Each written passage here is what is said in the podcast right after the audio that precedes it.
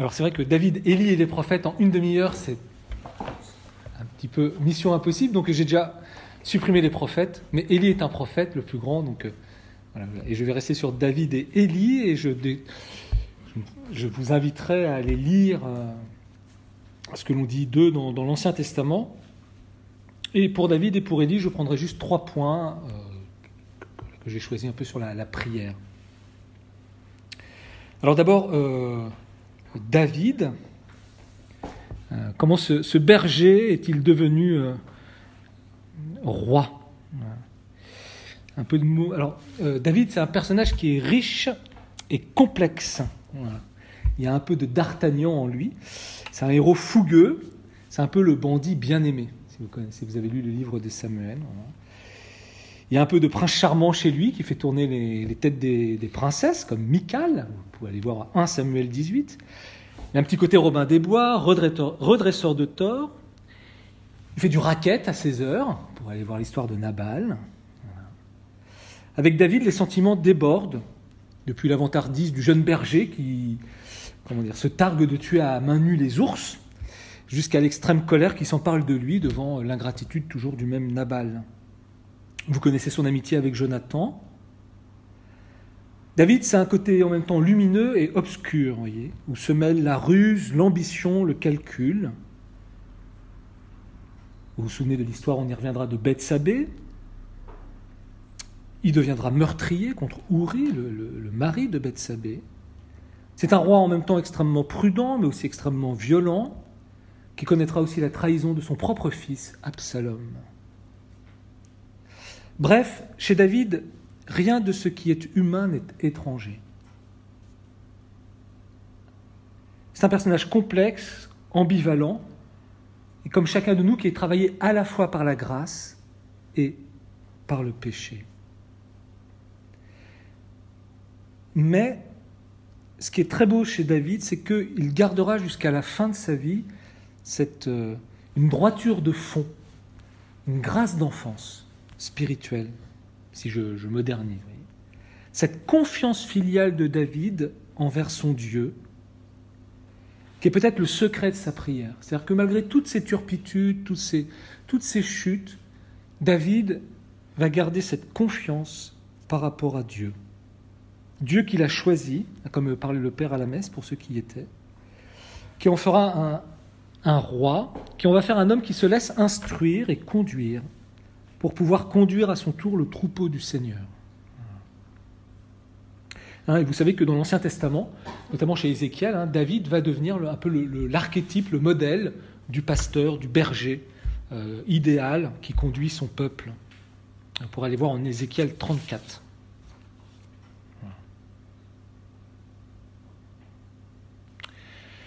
Alors vous connaissez tous l'histoire de, de l'entrée de, David sur le, champ de l'histoire, c'est euh, son combat contre euh, Goliath.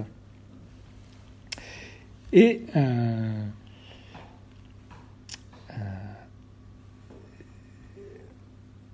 ce que je retiendrai, puisque j'ai peu de temps, parce que Goliath voit cette espèce de, gavroche avancer, là, il dit mais c'est qu'est-ce que vous c'est quoi ce gamin là Qu'est-ce que il faut vous imaginer Goliath quoi C'est euh, c'est Golgoth quoi. C'est un Golgoth. C'est un je sais pas qu'est-ce qu'on pourrait euh, ouais Golgoth Goldorak. C'est trop loin pour vous? Je suis trop vieux. Je sais pas. Quoi. Enfin, c'est Schwarzenegger quoi. Vous voyez c'est en puissance 10 et puis alors il y a David qui arrive qui est tout euh, tout malingre, tout frêle. Il est roux, il est beau. Voilà, il a juste quelques cailloux et une fronde.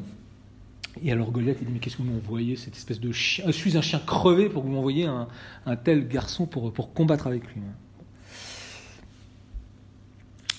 Mais justement, c'est ce qui fait la, force de David, c'est sa jeunesse, c'est qu'il est un enfant.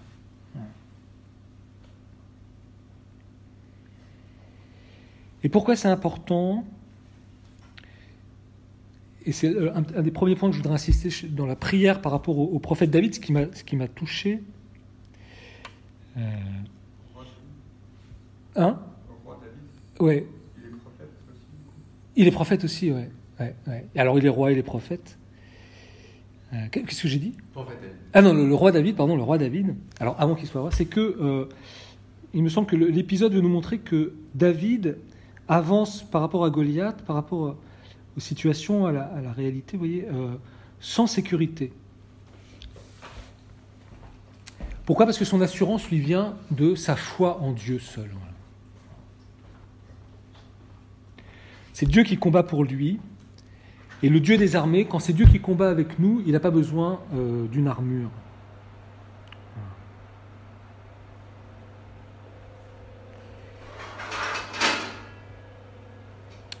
Et ça, je pense que pour nous, c'est important. Vous voyez, la prière, c'est vraiment cette foi que, euh, avec Dieu, tout est possible. C'est une expérience que Frère Thérèse de l'Enfant Jésus, alors excusez-moi, je suis de spiritualité du Carmel, donc je ne peux pas m'empêcher de faire des déviances. Euh, vous savez qu'à un certain moment de sa vie, Thérèse, on lui confie des novices. Elle est toute jeune, elle aussi. Elle ne sait vraiment pas comment faire, comment je vais euh, accompagner ces novices. Alors elle écrit dans le manuscrit, c'est hein, ma mère, donc elle écrit à ses supérieurs, depuis que j'ai compris qu'il m'était impossible de rien faire par moi-même, la tâche que vous m'avez imposée ne me paraît plus difficile j'ai senti que l'unique chose nécessaire était de m'unir à Jésus et que le reste me serait donné par surcroît. Donc David contre Goliath, bah, c'est pareil que euh, Sainte Thérèse avec ses, novices. Puisque ce que l'on me demande est impossible, alors c'est pas difficile. Pourquoi? Parce que je vais m'appuyer sur Dieu. C'est la limpidité, voyez, de l'enfant. Donc il ne faut pas avoir peur. Je pense que le roi David nous montre que voilà, nous sommes des enfants et nous, nous, euh, comptons uniquement sur la, puissance de Dieu pour, pour nous faire avancer, pour nous faire marcher. En tout cas, c'est l'attitude que la prière peut montrer. quand on prie, de s'en remettre totalement à Dieu, avec nos vulnérabilités, nos fragilités, en disant mais Dieu c'est impossible, pour toi tout est possible. Rien n'est impossible à Dieu. C'est ce que dira l'ange Gabriel aussi à, à Marie. Et à travers ce dépouillement, à cette pauvreté de David, eh ben, on, va, on va bien voir que euh, le c'est Dieu qui va être manifesté, qui va être montré.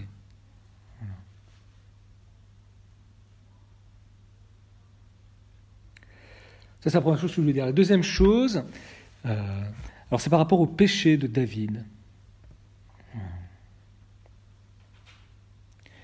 C'est un peu l'évangile de la première lecture qu'on a lu ce soir. Vous savez qu'il a, fait, il, y a deux grands péchés chez, David, enfin trois. Le premier péché, c'est il a recensé son peuple. Hein, vous savez, ça c'est, terrible, il fallait pas.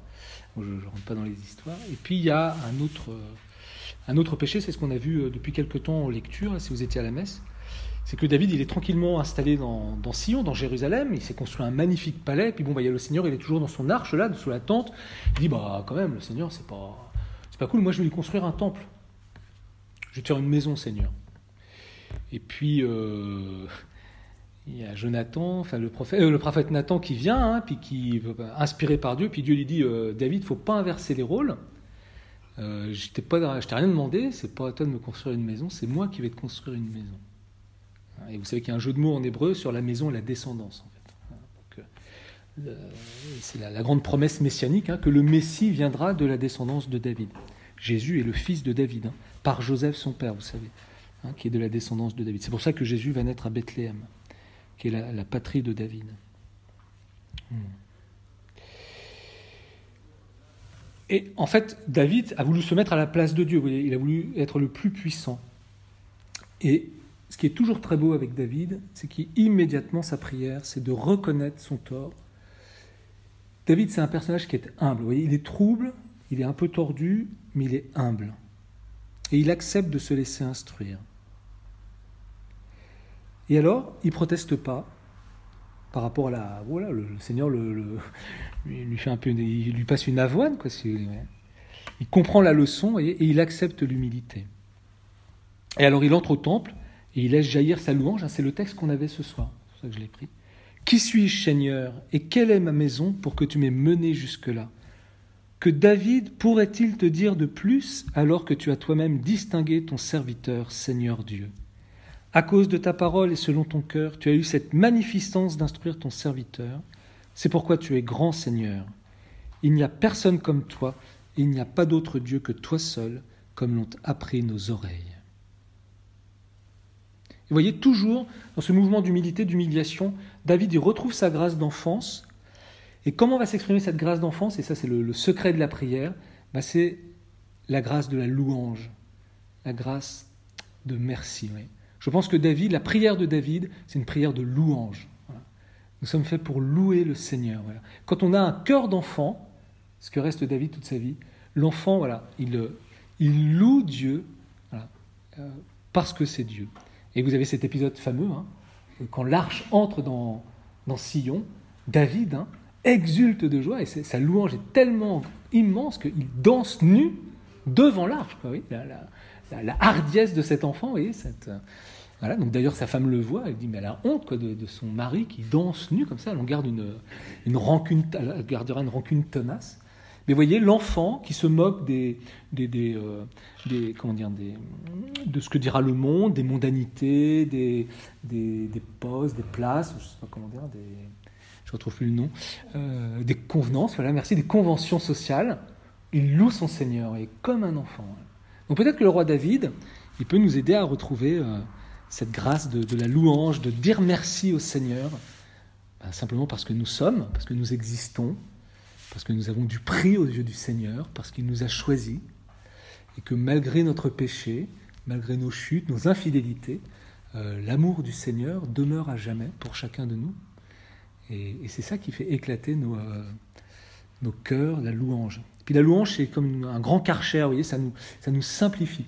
Quand vous relisez l'histoire de David, il y, a une, grande simplicité chez David. Je pense que c'est la prière du roi David, c'est une prière d'une personne qui est simple. Ce que je disais, il, a, toujours gardé cette espèce de droiture du cœur, cette simplicité. La louange, hein, c'est la prière du pauvre, du, petit. Vous voyez, les superbes, hein, les rois, les rois euh, terribles de, la Bible, eh ben, ce sont des hommes qui sont incapables de louer. Ou alors ils vont se louer eux-mêmes. Ça, on est très fort pour s'envoyer des, louanges. Mais seuls les petits, voyez, comme David, peuvent dire bah, Tu es grand Seigneur. Au fond, qui suis-je devant Dieu? Où est mon mérite? Les grands sont aveuglés par leur grandeur. Ils voient ce qu'ils ont fait pour Dieu. Voyez, c'est le péché de David. Ouais, je fais plein de choses, je construis un gros palais. Mais ils ne voient pas ce que Dieu fait pour eux. Alors encore une fois, voyez, quand vous lisez Sainte Thérèse d'Avila, ou, Sainte Thérèse de l'Enfant Jésus, bah, vous verrez que la louange, l'action de grâce, ça éclate à, pleine page. Vous voyez, vous, êtes Thérèse d'Avila, oh, Seigneur, c'est super, aujourd'hui, euh, bon, je suis arrivé dans telle ville, le mur s'est effondré, gloire à toi, Seigneur, c'est super, voilà. On, lui a donné une maison, tout s'effondre, bon, c'est pas grave. Voilà. Pourquoi? Parce qu'il y a toujours en, mémoire les bienfaits du Seigneur. Et puis aussi une, autre chose, c'est que le, véritable petit, vous voyez, on peut, être petit et médecin, ingénieur, parce que là, il n'y a que des grosses têtes ce soir, je suis très impressionné d'ailleurs. Le, le, petit, c'est pas celui qui se sent écrasé par sa petitesse, vous voyez, mais c'est celui qui reconnaît qu'il a tout reçu de Dieu. Et c'est ça l'attitude de la prière. La prière, c'est reconnaître que tout vient de Dieu. C'est pas se dire je suis nul et je vaux rien. Vous voyez, je suis pas capable de prescrire un médicament, alors, que tu euh, as fait 13 euh, ans de médecine, non, tu es capable de soigner quelqu'un. Dieu merci, c'est ce que j'attends de toi d'ailleurs, ce qu'on appelle la providence. je suis capable de réparer un fer à repasser si je suis ingénieur en électronique, enfin j'espère. Mais voyez, la prière de David, c'est de dire, mais Seigneur, j'ai tout reçu de toi. Si je suis roi, c'est pas à cause de moi, c'est parce que tu l'as voulu. Et je m'appuie sur cette grâce. Ça, dans la prière, c'est ça, la louange, alors bien sûr, Jésus, c'est le petit par excellence. Je fais un petit saut dans le Nouveau Testament, j'ai le droit. C'est le, petit par excellence. Et sans, il est en même temps Dieu. Mais Jésus, hein, dans l'Évangile, il nous montre la louange sous l'action de l'Esprit Saint. Je te bénis, Père, Seigneur du ciel et de la terre, parce que tu as caché cela aux sages et aux savants, et que tu l'as révélé aux tout petits.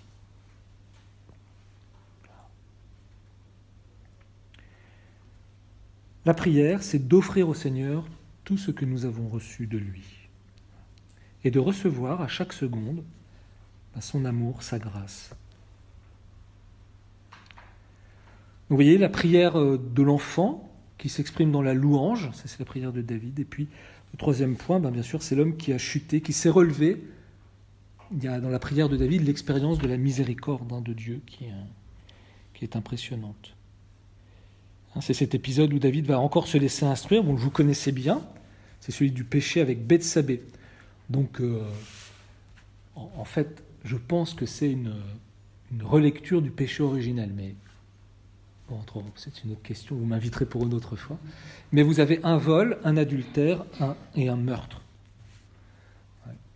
Puisque. Euh, David, en ouvrant la porte à ses passions, il tombe dans une spirale infernale. Il vole la femme de son prochain, il couche avec elle et il va tuer son mari.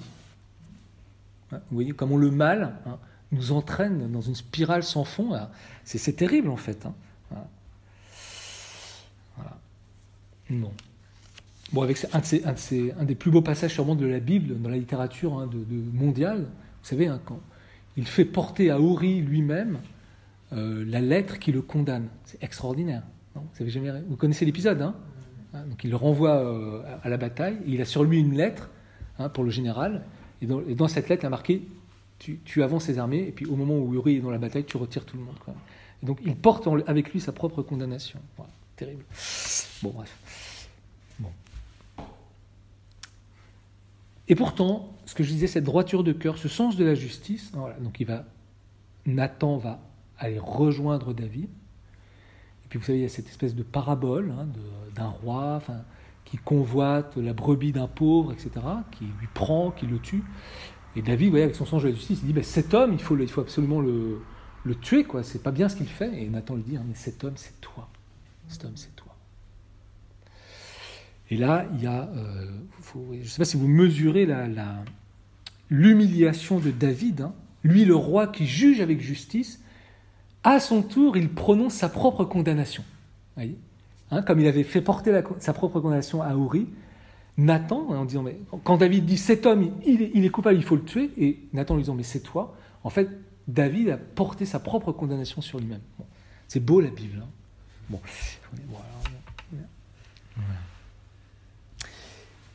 Et euh, donc il se ridiculise devant son prophète, il risque de perdre tout crédit en face de son peuple. Mais il y a ce sens de la vérité chez David. Et tout de suite, qu'est-ce qu'il dit? Il dit J'ai péché contre le Seigneur. David n'esquive ne, pas son péché, voyez. Il dit j'ai péché. Et ça, c'est un signe de maturité. Et il ne faut pas avoir peur dans notre prière. Le troisième point que j'aurais relevé dans la prière avec David, c'est ne cherchons pas à faire des anguilles avec le Seigneur, voyez. Voilà, faut être vrai. Ouais on, se présente devant le Seigneur et dans la prière, on dit ben voilà, Seigneur, j'ai péché, Seigneur, j'ai merdé. Ah, c'est comme le, sacrement de la réconciliation. Souvent, ah, on voit. Non, j'ai fait ça. Comme David. J'ai péché. Point. Je le reconnais devant Dieu. Et du coup, qu'est-ce que ça manifeste ça? Et ça manifeste l'intimité de David avec le Seigneur. C'est la confiance qu'il a en Dieu. Je crois que la fidélité de la prière, c'est ça. C'est que nous, faisons l'expérience dans la prière, hein, même si ce n'est pas sensible, même si ce n'est pas euh, compris, intellectualisé, enfin, de grande expérience. C'est cette confiance dans l'amour du Seigneur, dans sa miséricorde infinie. Ce qui fait que David, il peut aller devant le Seigneur en disant, mais Seigneur, j'ai péché et ce que j'ai fait, c'est extrêmement grave. On se rend compte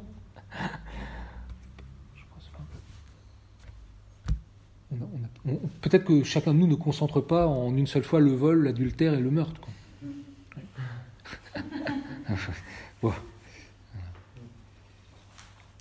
Mais je crois qu'une une prière régulière nous fait entrer dans cette confiance en la miséricorde du Seigneur, parce qu'elle nous fait entrer dans le cœur de Dieu, qui est miséricordieux. Alors, c'est pas un papa gâteau qui distribue, euh, qui ne voit rien, mais devant lequel je peux être en vérité et lui dire tout. Parce que je ne serai pas condamné, je ne serai pas jugé. Pour savoir quels étaient les sentiments de David, bien sûr, il faudrait, mais ça c'est pour la prochaine fois, il faudrait aller dans les psaumes, qui est d'une certaine manière, comme disait quelqu'un, le, miroir spirituel, le miroir intérieur de David, mais qui est en fait le miroir intérieur de chaque homme. je ne vais pas faire sur les psaumes, hein, les, psaumes, c'est une prière spéculaire en fait. Elle nous révèle ce que nous sommes, dans, ce que nous avons de beau, dans ce que nous avons de moche, et dans, nos cris par rapport au Seigneur, etc. Mais vous avez le miséréré, hein, le psaume 50, hein, qui est vraiment le psaume que prononce euh, David après cet épisode de Bethsabée, enfin qu'on attribue à David et qu'il le, dirait. Et euh, voilà, cette expression de David qui dit Fais-moi grâce, mon Dieu, dans ta miséricorde, selon ton grand amour, efface mon péché. Mais voyez, avant de parler de son péché, David y parle de l'amour, de la miséricorde et de la grâce de Dieu. Quelle connaissance de Dieu il a, quelle intimité il devait avoir avec lui dans sa prière. Ça, ça me touche. Et puis, voyez, il nous montre que quand on va prier, on ne se précipite pas devant le châtiment, on se précipite devant le pardon.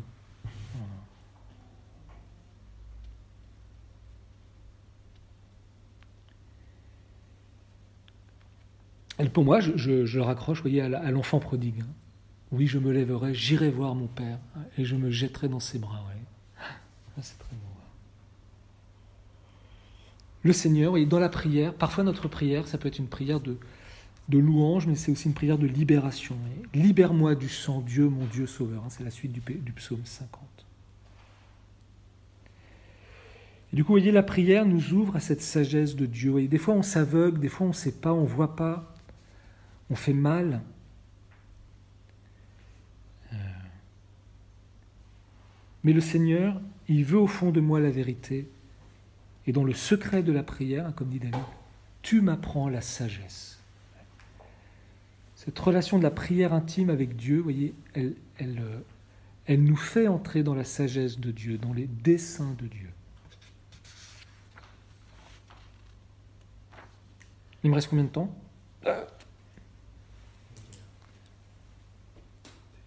Encore un quart d'heure, c'est ça hein, euh, Alors. minutes, on va dire. D'accord. Et du coup, je, c'est un point important. La connaissance de soi est à la base de la vie de prière.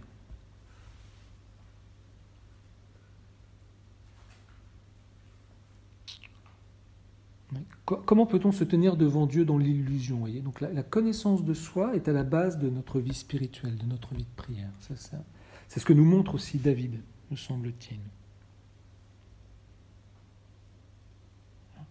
Et puis David va retrouver la joie et la louange. Voilà, je passe. Donc c'était David, la prière du roi. Et maintenant Élie. Alors Élie, on change complètement de registre. Hein. Euh, grand prophète, que vous pouvez... Euh, donc vous avez le cycle, hein, ce qu'on appelle le cycle d'Élie au premier livre des rois, du chapitre 17 au chapitre 19. Donc, premier livre des rois, chapitre 17 au chapitre 19. Vous avez l'essentiel de ce qu'on appelle le cycle d'Élie, hein. celui qui jaillit comme ça dans la, dans la Bible. On ne sait pas d'où il vient, enfin, on sait qu'il est de, de Tishbit, de Tishbé, mais il a jailli comme une flamme. Alors on est au 9e siècle, hein, avant Jésus-Christ. Et Élie va vivre à une époque où le peuple d'Israël, pour le dire en gros, se tourne vers les idoles et oublie son Dieu. Alors Dieu va saisir Élie. Il va en faire son prophète pour qu'il reçoive en son âme la grâce d'Israël. C'est-à-dire la grâce de l'élection, la grâce de la fidélité. Élie est un, homme choisi par Dieu, qui a véritablement reçu une, emprise prophétique, comme dirait le père Marie-Eugène, euh, sur lui. Cette élection hein, de Dieu sur Élie le sépare de son milieu, de sa famille, et va l'attirer au désert, au bord du Kérit dans le désert, dans la solitude, dans le cœur à cœur avec Dieu, euh, Élie va devenir un homme de Dieu. Et c'est ça que veut faire la prière pour chacun de nous, hein. devenir vraiment des hommes et des femmes de Dieu, des prophètes, pour devenir témoins de Dieu dans le monde. Alors pourquoi cet arrachement de la part de, Dieu qui met son Élie à part eh ben, C'est que Dieu veut s'occuper intégralement de son prophète. Alors je ne dis pas que c'est bien, hein, mais Élie, c'est celui qui ne fait pas de plan de carrière, vous voyez. Parce qu'il va être dépendant totalement de Dieu et se laisser conduire par Dieu. Il y a une sorte de déracinement hein, du, moi, de ces petites idées à Élie, pour être attaché au Seigneur. Du coup, que fait Élie dans la solitude? Eh bien, il est aux écoutes du Verbe, il écoute Dieu. Hein, c'est vraiment l'élection d'Israël qu'il porte, un Shema Israël, écoute Israël, le Seigneur ton Dieu. Alors là aussi, je retiens trois points de la prière d'Élie. Le premier point sera que euh, adorer uniquement Dieu, hein, c'est un contexte d'idolâtrie, donc euh, la prière comme adoration du Dieu unique, la prière comme conversion, et puis euh, la prière comme qui nous incite au don total de nous-mêmes.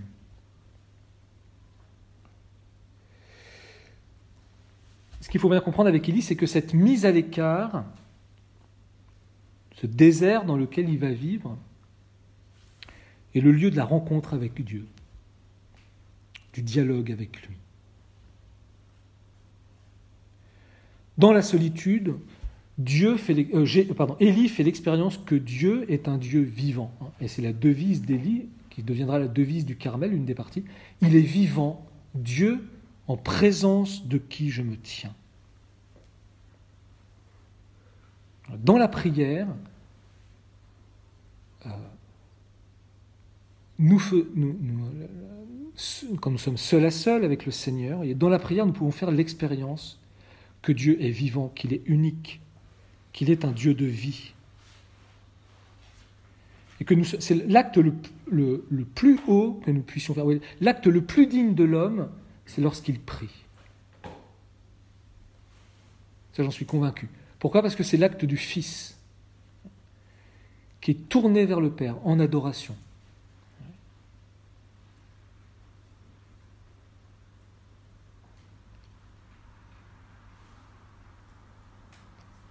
C'est ça, c'est ça qui donne des contours un peu rugueux à, Élie, hein, parce qu'il montre aux autres euh, qu'est-ce que vous avez à, fréquenter les idoles, en fait, qui vous asservissent, qui vous aliènent, qui vous, mettent en esclavage.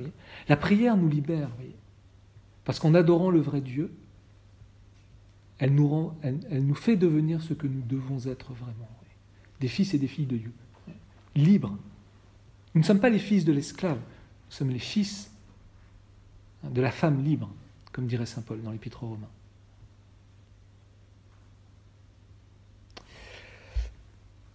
Ça, c'était le premier point. Deuxième point dans la prière d'Élie, pour le dire rapidement, c'est que l'objectif principal de la prière, c'est notre conversion. Vous connaissez cet épisode fameux, après que, vous connaissez, hein, Élie, il va buter 450 de, prophètes de Baal, hein, pour bien montrer qu'il n'y a qu'un seul Dieu. Vous connaissez cet épisode hein, au sommet du mont Carmel. Voilà, donc euh, il y a tous les prophètes, là, on va brûler le taureau, alors tout le monde se prie, etc. Et il dit, mais criez plus fort, il ne vous entend pas votre Dieu, il est parti en voyage, etc. Et puis toute la journée se passe, et puis il dit, bon allez, mettez de l'eau sur le taureau, entourez le taureau d'eau, mettez, rajoutez de l'eau, etc. Et puis Élie, il prie Dieu, et bloum, le feu tombe sur le, taureau. Donc le vrai Dieu, c'est celui d'Élie, qui répond à sa parole. Après, bon, c'est pas, pas très politiquement correct, hein, je n'ai pas le temps d'entrer dans les thèmes, enfin il va, égorger tout le monde. Et puis vous savez que les prophètes de Baal sont, en fait les prophètes de la reine Jézabel, qui vient de Tyr et Sidon, qui est le pays de l'idolâtrie, enfin qui, est, qui, est, marié avec le roi Akaz. Donc en fait c'est pour ça que Israël est infesté d'idolâtrie à cause de la reine Jézabel. Et là tout d'un coup il y a la reine Jézabel qui dit, tiens, Élie, s'il me tombe sous la main, je le tue. Enfin il va passer un sale quart d'heure. Et là vous avez Élie qui a tué 450 bonhommes, et là, il y a la petite reine Jézabel qui dit Oh là là, c'est pas bien ce qu'il a fait, Élie. Et là, Élie, ça tombe en dépression. Il a peur. il part au désert. Ça, c'est l'humour qui est aussi dans la Bible. Vous voyez. Au cri d'une femme, tout d'un coup, il a, il a, un coup de pompe, là, Élie, et il, a peur, quoi, il s'en va. Bon. Bon, faut dire qu'elle n'est pas. C'est un peu une virago quand même. Hein. si vous lisez Jézabel dans le livre des rois, euh, bon, on est plus proche de. Euh, voilà, c'est pas. Bon. Oui, elle est, elle est capable de. Bon, bref. Et vous savez qu'il y a cette espèce de, dépression nerveuse, enfin, de espèce de, d'angoisse mortelle, d'envie de, de, mourir d'Élie, hein, qui, fait qu'il marche pendant 40 jours, et enfin Dieu va le, faire marcher 40 jours et 40 nuits dans le désert de l'Horeb, euh, dans le désert, jusqu'à ce qu'il parvienne à la montagne de l'Horeb, en fait, qui est le mont Sinaï, là où Moïse avait eu l'expérience hein, de, Dieu sur la montagne fumante, etc. Et là, l'expérience de, va être totalement différente, puisque vous savez qu'il y a un tremblement de terre et Dieu n'est pas dans le tremblement de terre. Il y a un ouragan et Dieu n'est pas dans l'ouragan.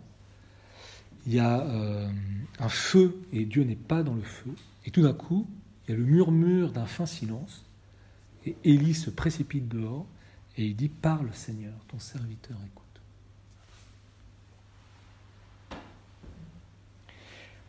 Alors ces, diverses manifestations voyez, où Dieu n'est pas, peut-être que ce sont eh ben, toutes nos idées que nous avons sur Dieu ou sur la manière dont devrait être la prière, où nous devons sentir beaucoup de choses, où devrait se passer énormément de choses.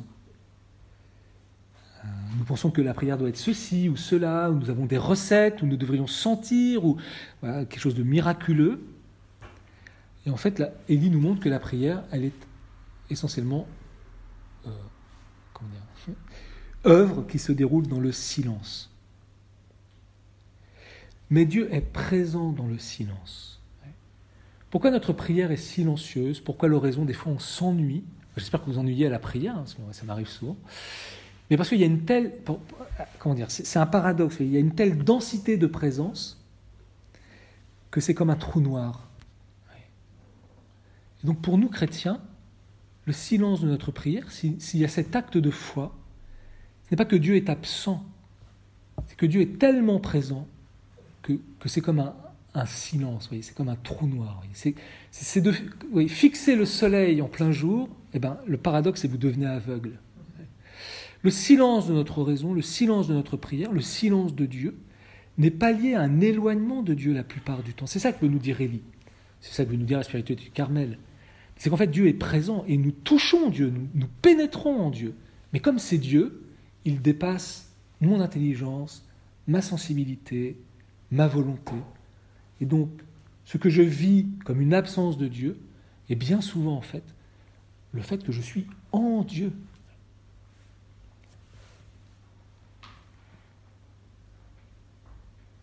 Donc, vous voyez, le silence de notre prière est bien souvent un trop plein de présence. Et donc, il, Élie nous aide à tenir, parce qu'il faut tenir, vous voyez, mais avec cette certitude que je suis avec Dieu.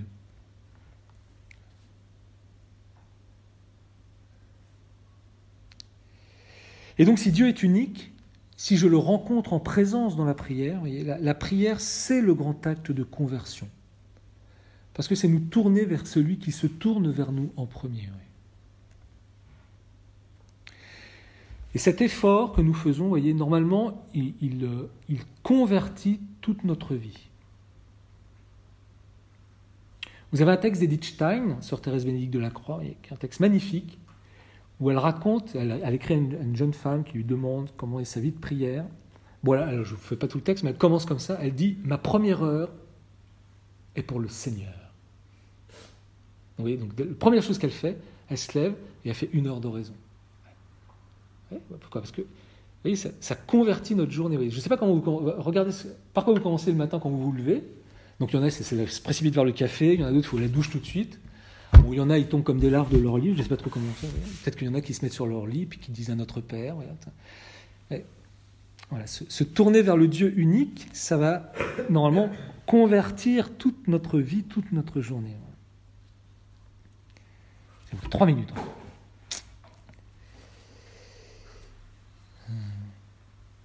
Et donc, quand je vous dis que la prière c'est une conversion, c'est à l'image d'Élie, c'est d'abord devenir un assoiffé, un chercheur de Dieu. Est-ce que nous sommes vraiment assoiffés de Dieu? Est-ce que nous sommes des chercheurs de Dieu? Compte tenu que notre recherche est toujours une réponse à Dieu qui nous cherche en premier. Bon, J'aime beaucoup cette phrase de Saint Jean de la Croix.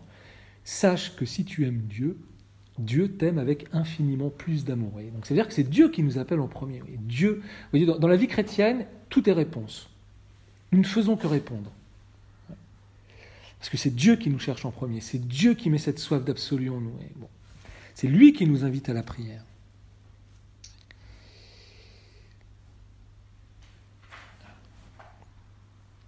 Alors vous avez des très belles attitudes d'Élie, hein, de voilà, je passe rapidement, vous avez Élie au sommet de la montagne qui prie. Vous avez aussi la prière d'Élie, vous savez, incliné jusqu'à terre, hein, les, genoux, le visage entre ses genoux. Donc il attend la, pluie, vous savez, il intercède beaucoup, puis après il va y avoir la pluie qui va arriver. Alors j'ai pris cet exemple parce que c'est une petite pause je trouvais dans un, un, Targum, donc un commentaire juif de, l'Hébreu, le, gars, dans un commentaire d'Élie, justement, du livre des rois, il dit, mais pourquoi Élie prit-il la tête entre les genoux?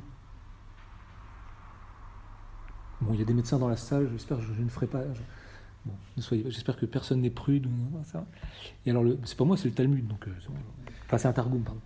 Euh, eh bien, euh, parce que pas moi qui le dis, c'est lui, hein, mais c'est très beau d'ailleurs. Qu'est-ce qui va nous sortir? Eh bien parce que oui, la tête entre les genoux, Élie, il voit, euh, il voit son organe. Et qu'est-ce qu'il a, son organe? Eh bien, il a le signe de la circoncision. Et qu'est-ce que c'est la circoncision? C'est l'alliance. c'est un texte, en fait, c'est extraordinaire ce que je veux dire. C'est que la prière d'Élie, il voit l'alliance, en fait. Il sait que Dieu a fait alliance. C'est le Dieu unique qui fait alliance. Bon. C'est une petite pause pour vous laisser respirer. Mais en tout cas, si vous lisez les livres, vous verrez que l'attitude d'Élie dans la prière, c'est une attitude, euh, comment dire, il est vraiment tout concentré en Dieu, dans une attitude de profond silence, d'une intériorité. Il y a une intériorité chez Élie qui est assez extraordinaire. Donc se convertir, c'est d'abord être un assoiffé de Dieu. Se convertir, c'est aussi voir ses idoles, ce qui nous ralentit, nous arrête même, nous empêche d'avancer. La prière, c'est euh, le lieu de l'expérience. Alors, ça rejoint un peu David, hein, manière, mais c'est vraiment le lieu où on fait l'expérience de notre misère. Il ne faut pas avoir peur de ça. Mais vous savez, quand la misère est là, la miséricorde n'est pas très loin généralement, donc euh, c'est pas mal. C'est faire l'expérience surtout que, comme dira Jésus hein, dans l'évangile de Jean, sans moi vous ne pouvez rien faire. Le prophète Élie, la prière d'Élie nous montre qu'il est totalement dépendant de Dieu. Mais ce qu'il nous montre, c'est que cette dépendance de Dieu, elle nous rend consistants. Quand je dépends de mon toutou, quand je dépends de mon héroïne, ça ne me rend pas consistant. Ça me détruit, ça m'aliène. Quand je suis dépendant de mon boulot, parce que j'ai l'impression d'exister à travers ça, quand je suis dépendant de, je ne sais pas, tout ce que vous voulez, mais me rendre de plus en plus dépendant de Dieu, ça, ça me fait tenir debout. Ça, ça me rend consistant, ça me libère. Et donc je remets toute chose à sa place, toutes ces petites idoles que nous avons. Prenons travail, famille, patrie. Euh, non. Euh, vous trouverez, on a tous nos petites idoles. Trop travailler aussi, hein, voilà. Le Père est content parce qu'il fait plein de choses et puis ça, il a l'impression d'exister.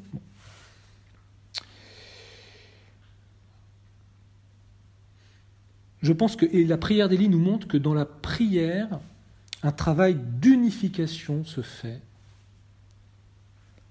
par cette dépendance radicale au Seigneur, un travail d'unification qui se vit parfois par euh, l'expérience de notre désordre, de nos incohérences existentielles. Mais il ne faut pas en avoir peur, normal. C'est normal. C'est normal que quand on s'approche de celui qui est pur, qui est simple, eh bien, nous découvrons que nous ne sommes pas purs, que nous sommes compliqués, complexes même, complexés. Euh, quand nous approchons de celui qui est euh, l'humilité en personne, ben, on voit tous nos orgueils. Enfin, voilà, c'est normal, normal, normal. Mais ça veut dire qu'en même temps, Dieu nous guérit à ce moment-là. Troisième point. Euh, oui, Élie est le grand prophète solitaire, c'est un grand contemplatif, mais il ne faut pas s'y tromper. Cette solitude, hein, cette mise au secret, qui est le but de toute prière. Hein, c'est Matthieu 6, quand tu pries, retire-toi dans ta chambre, ferme la porte sur toi, et là, dans le secret, prie ton Père. Mais cette mise en solitude qui est la prière, elle est en vue de la relation.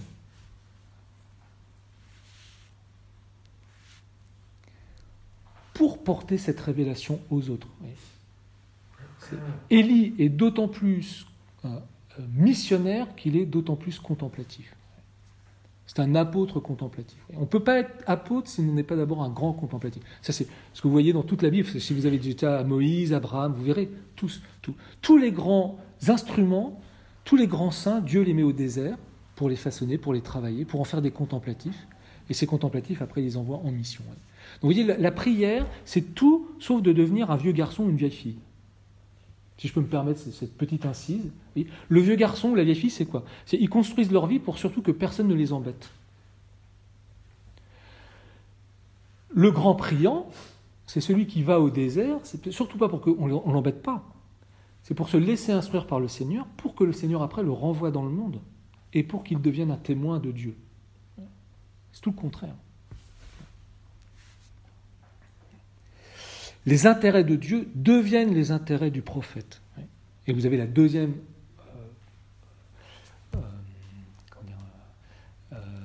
devise du Carmel, hein, enfin, ou de, enfin, d'Élie en les cas. Donc, hein, il est vivant Dieu en présence de qui je maintiens, donc le côté contemplatif. Je brûle de zèle pour le Seigneur de l'univers ou le Seigneur des armées. Donc l'action. Ça, c'est la double devise d'Élie, c'est la devise du Carmel. Vous voyez pourquoi? Parce que cette proximité avec Dieu nous fait entrer, communier à son être, communier à sa volonté.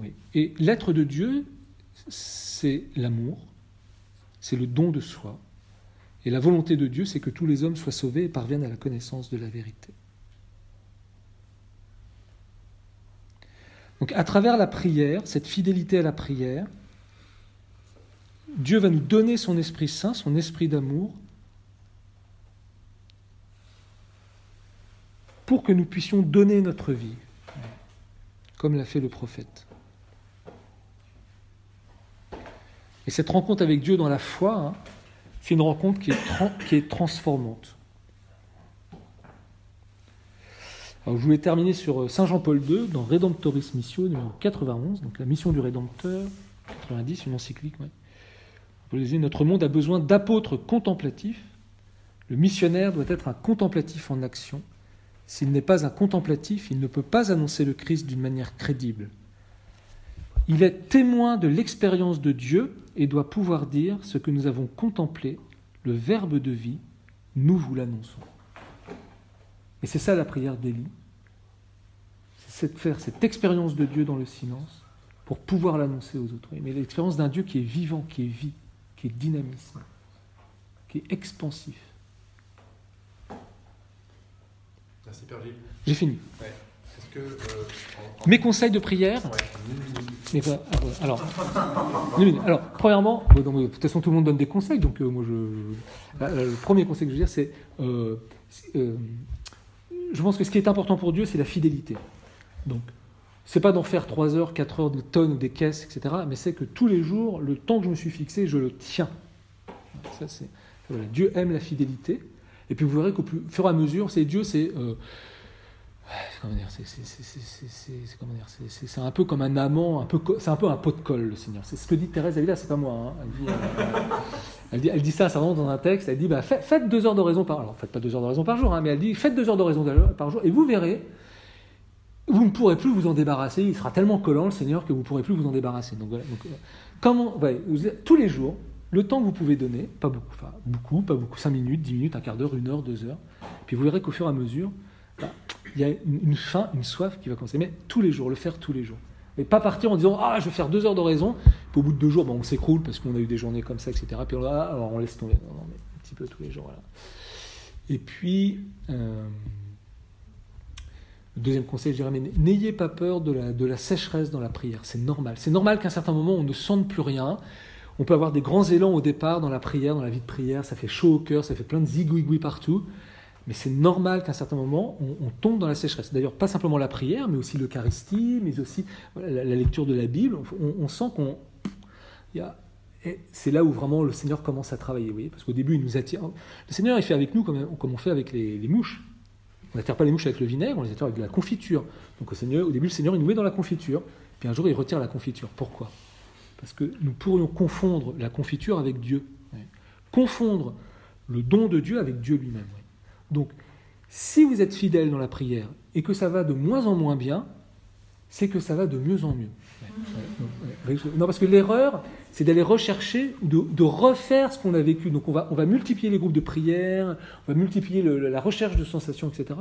Alors qu'en fait, le Seigneur, il est en train de nous conduire sur une voie qui est vraiment une voie d'approfondissement. Et je ne saurais vous conseiller, si, euh, cela vous arrive, bah, de lire des grands maîtres spirituels comme les saints du Carmel, comme Saint Jean de la Croix ou Sainte Thérèse d'Avila. N'ayez pas peur de les lire, ou Sainte Thérèse de l'Enfant Jésus, parce qu'ils ils sont des, des- des- ils sont des frères et des sœurs qui nous conduisent sur ce chemin ardu de la prière. Voilà. Où des fois on se fait beaucoup d'illusions.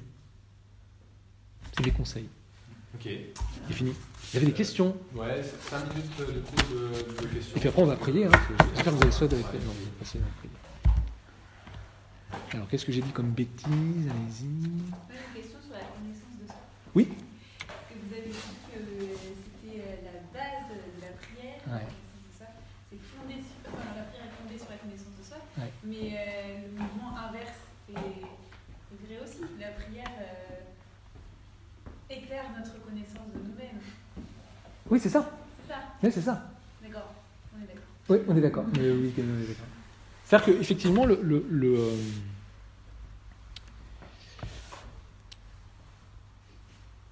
Je sais pas si c'est. Enfin, je peux répondre là Enfin, Bah oui. Moi, c'est c'est une question qui me hante depuis toujours. Enfin, c'est vraiment c'est c'est une question que je porte vraiment dans le cœur. C'est, enfin, je sais pas si vous l'appelez, mais c'est qui suis-je vraiment? Qui suis-je? Ben. Ben, je sais pas, enfin, enfin je sais pas encore. Enfin, vous serez connu, enfin, nous, enfin, vous serez connu comme, enfin, non, c'est quoi déjà? Euh, je, suis- euh, je le connaîtrai comme je suis connu.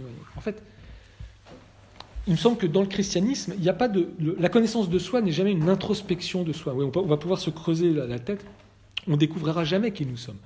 En fait, la, connaissance de soi est toujours une connaissance par, euh, par, une médiation. C'est-à-dire c'est Dieu qui a le secret de notre identité. Je pense Dieu, il sait, lui, pourquoi? Parce qu'il il nous appelle, il a la clé de notre vocation, de qui nous sommes vraiment. Et donc, c'est jamais une introspection. Vous voyez, c'est pas les confessions de Jean-Jacques Rousseau, vous voyez. C'est pas on va essayer de savoir qui l'on est. Non, c'est on va regarder Dieu. Et dans la prière, qu'est-ce qu'on fait? Dans la prière, on, s'unit à Dieu. Vous voyez, c'est une, relation avec Dieu. Et c'est pour ça que la prière est au fondement de la connaissance, enfin la connaissance est au fondement de la prière ou inversement. C'est-à-dire que dans cette relation avec Dieu, Dieu va m'éclairer sur ce que je suis. Et petit à petit, dans cette relation d'intimité, je vais découvrir bah, ce caillou blanc, vous voyez, de l'Apocalypse, sur lequel il y a mon nom à moi. Ouais. Là, je découvre de plus en plus. Vous voyez, la grâce que nous avons reçue au baptême, elle est personnelle, elle est personnalisante, elle est unique. Vous voyez, nous, avons, tous un nom propre que nous ne découvrons que dans cette relation avec le Seigneur. Peut-être que nous le découvrirons au ciel. Mais en tout cas, il contient notre vocation, il contient qui nous sommes vraiment. Et donc, je ne peux pas savoir qui je suis sans l'autre, avec un grand A, en fait, sans Dieu. Mais, et puis aussi sans les autres. Je ne sais pas si vous avez fait cette expérience, si vous avez déjà été amoureux, mais souvent, la personne que nous aimons nous connaît mieux que nous-mêmes. Enfin, elle nous découvre plus ce que nous sommes que nous. Pourquoi? Parce qu'elle nous regarde avec, elle nous voit avec l'amour, en fait. C'est pour ça que c'est, euh, dans la prière, dans cette relation avec Dieu, forcément, il va y avoir la connaissance de soi. Et c'est sûr comment on se découvre On se découvre aimé, et puis en même temps, on se découvre pécheur. Oui, ça, c'est David, quoi. Ça, c'est... Il ne faut pas en avoir peur. Puis après, ça, ça, ça, va s'articuler. Une dernière question Une dernière question. Un peu basique. Pas basique. mais- Moi, j'ai fait du basique, hein. Non, mais c'est la question que je, moi, je me pose tous les jours et je pense qu'on est peut-être beaucoup à se la poser tous les jours. Pourquoi c'est si difficile de prier chaque jour? Pourquoi c'est si difficile Pourquoi la fidélité C'est euh, c'est c'est quasiment la chose la plus difficile dans la prière en fait? Pour des gens du ciel. Oh, Bah attends, excuse-moi, je suis pas un moine. euh. non, des compagnies régulières.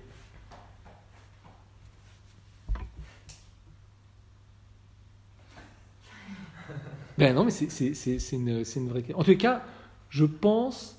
C'est marrant, j'en discutais avec des jeunes il n'y a, pas, a longtemps, hier, il y a juste hier. avec- Non, ce midi avec quelqu'un. Non, avant-hier, avant-hier. Euh, je- pense que cette, difficulté de la fidélité dans la prière, en fait, est un point de. La prière aussi. Ah, pardon. La prière, c'est le point de résonance aussi de toutes nos difficultés, enfin de toutes nos facilités, de toutes nos difficultés, en fait. Puisque c'est l'essentiel de la relation. Et je pense que ça pointe quelque chose qui est le, un, mal de notre société, un mal du siècle. C'est-à-dire que tout le monde divorce, tout le monde. Enfin, où, où sont les fidélités? Donc, c'est pas étonnant que nous ayons du mal à, vivre la fidélité dans la prière quand nous voyons que nous avons du mal à tenir la, fidélité dans nos engagements, dans notre travail, et qu'on est dans une société qui ne nous invite absolument pas à la fidélité. On passe d'un truc à un autre, etc. Enfin, oui, euh, je pense que c'est qu'aussi, ben voilà, on a des faiblesses de volonté. Je pense que ça, ça me frappe beaucoup, quoi. C'est vrai, c'est un effort de prier tous les jours, de se tenir. Mais je pense que dans ce petit effort quotidien, ça nous prépare à la grande fidélité dans le mariage, dans, le, dans la vie consacrée ou dans le, des, des- des choses comme ça, quoi, tu vois, je dirais. Mais c'est c'est à creuser, quoi. C'est, après, bon, c'est, personnel.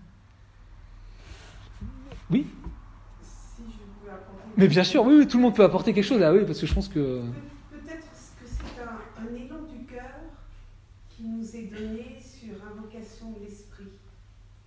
Voilà. La fidélité, et alors puisqu'on parle de la prière, mais la fidélité plus globalement, une fidélité dans une relation, une fidélité euh, à Dieu, une fidélité, une fidélité à la prière, une fidélité quelle qu'elle soit, peut-être, euh, voilà, c'est un désir qui est mis dans notre cœur et ce désir, il est mis si on invoque l'esprit et en invoquant l'esprit. Si je comprends, je dirais deux, deux dernières choses. Attends, attends. Après, on va les prier. Tu me connais, je suis bavard. Il Ah bon faut pas me lancer. hein, faut pas- euh, de deux choses. Une première- alors, je pense que vous avez raison aussi. C'est que la- la- la- Bah oui, oui, oui. Bon, en même temps, des fois, on, appelle l'esprit. Bon, on a du mal, on, va, on a du mal à tenir la fidélité, mais je crois que c'est là, c'est là où ça, ça m'a frappé la prière de David, parce qu'il y a beaucoup d'infidélité chez David, mais il est sûr de la fidélité de Dieu. Et je crois que c'est ça aussi le mouvement de la conversion. C'est-à-dire, c'est des fois, il y a peut-être une manière de vouloir être fidèle qui est un peu pélagienne, en fait. Tu vas voir, Seigneur, je vais être fidèle. Mais en fait, non, la gra- tout, même cette fidélité nous est donnée par Dieu. Quoi. Et puis des fois, bah, des fois, c'est donné. Quoi. Enfin, ouais, je pense qu'il faut l'attendre aussi comme une grâce, comme un don. Il faut faire un petit effort. Vous savez, il y a l'épisode de, Thérèse, hein, il y a des choses qu'elle n'arrive pas à faire. Hein. Et elle dit, vous savez, c'est euh, l'escalier de la perfection, essayé de le monter, mais j'arrivais même pas à lever, j'arrivais juste à lever le premier pied, j'arrivais même pas à poser le, pied sur la première marche. Et Jésus, un jour, voilà, miséricordieux de me voir euh, de, mes efforts, il se précipite, et tes, ton voilà, et tes bras, oh Jésus, c'est mon ascenseur. Deuxième chose, ça peut être rien à voir. Mais c'est une histoire qui m'a beaucoup marqué, puis j'aime bien la raconter, ça me fait. J'étais à Boston, j'étais à Boston, à l'aéroport, j'attendais l'avion, et tout d'un coup, donc j'avais le col romain, etc. Et tout d'un coup, il y a un gars qui est venu me voir, un américain, on a commencé à parler. Et le gars me disait, mais moi, mon père, euh, il était physicien, enfin, je sais pas ce qu'il euh, pour moi, c'est sûr, Dieu existe, j'ai j'ai les preuves. Enfin, pour moi, bien sûr, je peux même le démontrer. Enfin, c'est une certitude pour mon intelligence, etc. Enfin, bon, était bon, bon, d'accord, d'accord, très bien. Bon, je dis, moi, pour moi, c'est pas si évident que ça. Enfin, les profs scientifiques, c'est quand même pas si. Voilà. Et euh, il me dit, mais pourtant, j'arrive pas à croire. Qu'est-ce qu'est-ce qui, qu'est-ce qui se passe quoi? Qu'est-ce qui. voilà, bon. Alors, j'ai dit, qu'est-ce qui se passe? Qu'est-ce qui se passe? Qu'est-ce qui se passe? Donc, je, prie l'Esprit Saint très fort, etc. Et tout d'un coup, je lui dis comme ça, je dis pas pourquoi ça m'est sorti. Je dis, mais. euh, je dis, mais tu sais, c'est pas une question d'intelligence seulement, c'est aussi peut-être une conversion de vie, quoi, de cœur. Et là, le gars, il est parti. La discussion était finie. Et je pense que ça, a touché quelque chose. Que. Alors, c'est pas forcément la fidélité, quoi, mais l'enjeu de la, la- conversion, se tourner vers le Seigneur, cette fidélité au Seigneur, c'est peut-être d'accepter de perdre des choses, de- de- de changer quelque chose radicalement dans ma vie, quoi, à la racine de mon être. Et ça, des fois, on n'y est pas prêt. Quoi. Et parce que, bah, ça- où, où est-ce que ça va me conduire quoi Eh oui, Bah oui, mais il faut s'abandonner. C'est ça. C'est les sécurités qui doivent dégager. re- et on retrouve euh, David. Nous, on lit ça, c'est gentil comme histoire, mais être à poil devant Goliath, euh, ouais, qui lui, il fait 3 mètres, euh, il a des armures partout, il a une épée grande comme ça. Tu dois te promener tout, nu, c'est-à-dire tu as fait tomber toutes tes sécurités, tous tes plans, tous tes projets, tous tes machins. Là, tu as l'impression que tout est cassé. Là, euh, tout ton petit château, ton petit truc, le Seigneur, il te C'est bien gentil, mon garçon. Tout est à plat. Bah, on y réfléchit à deux fois.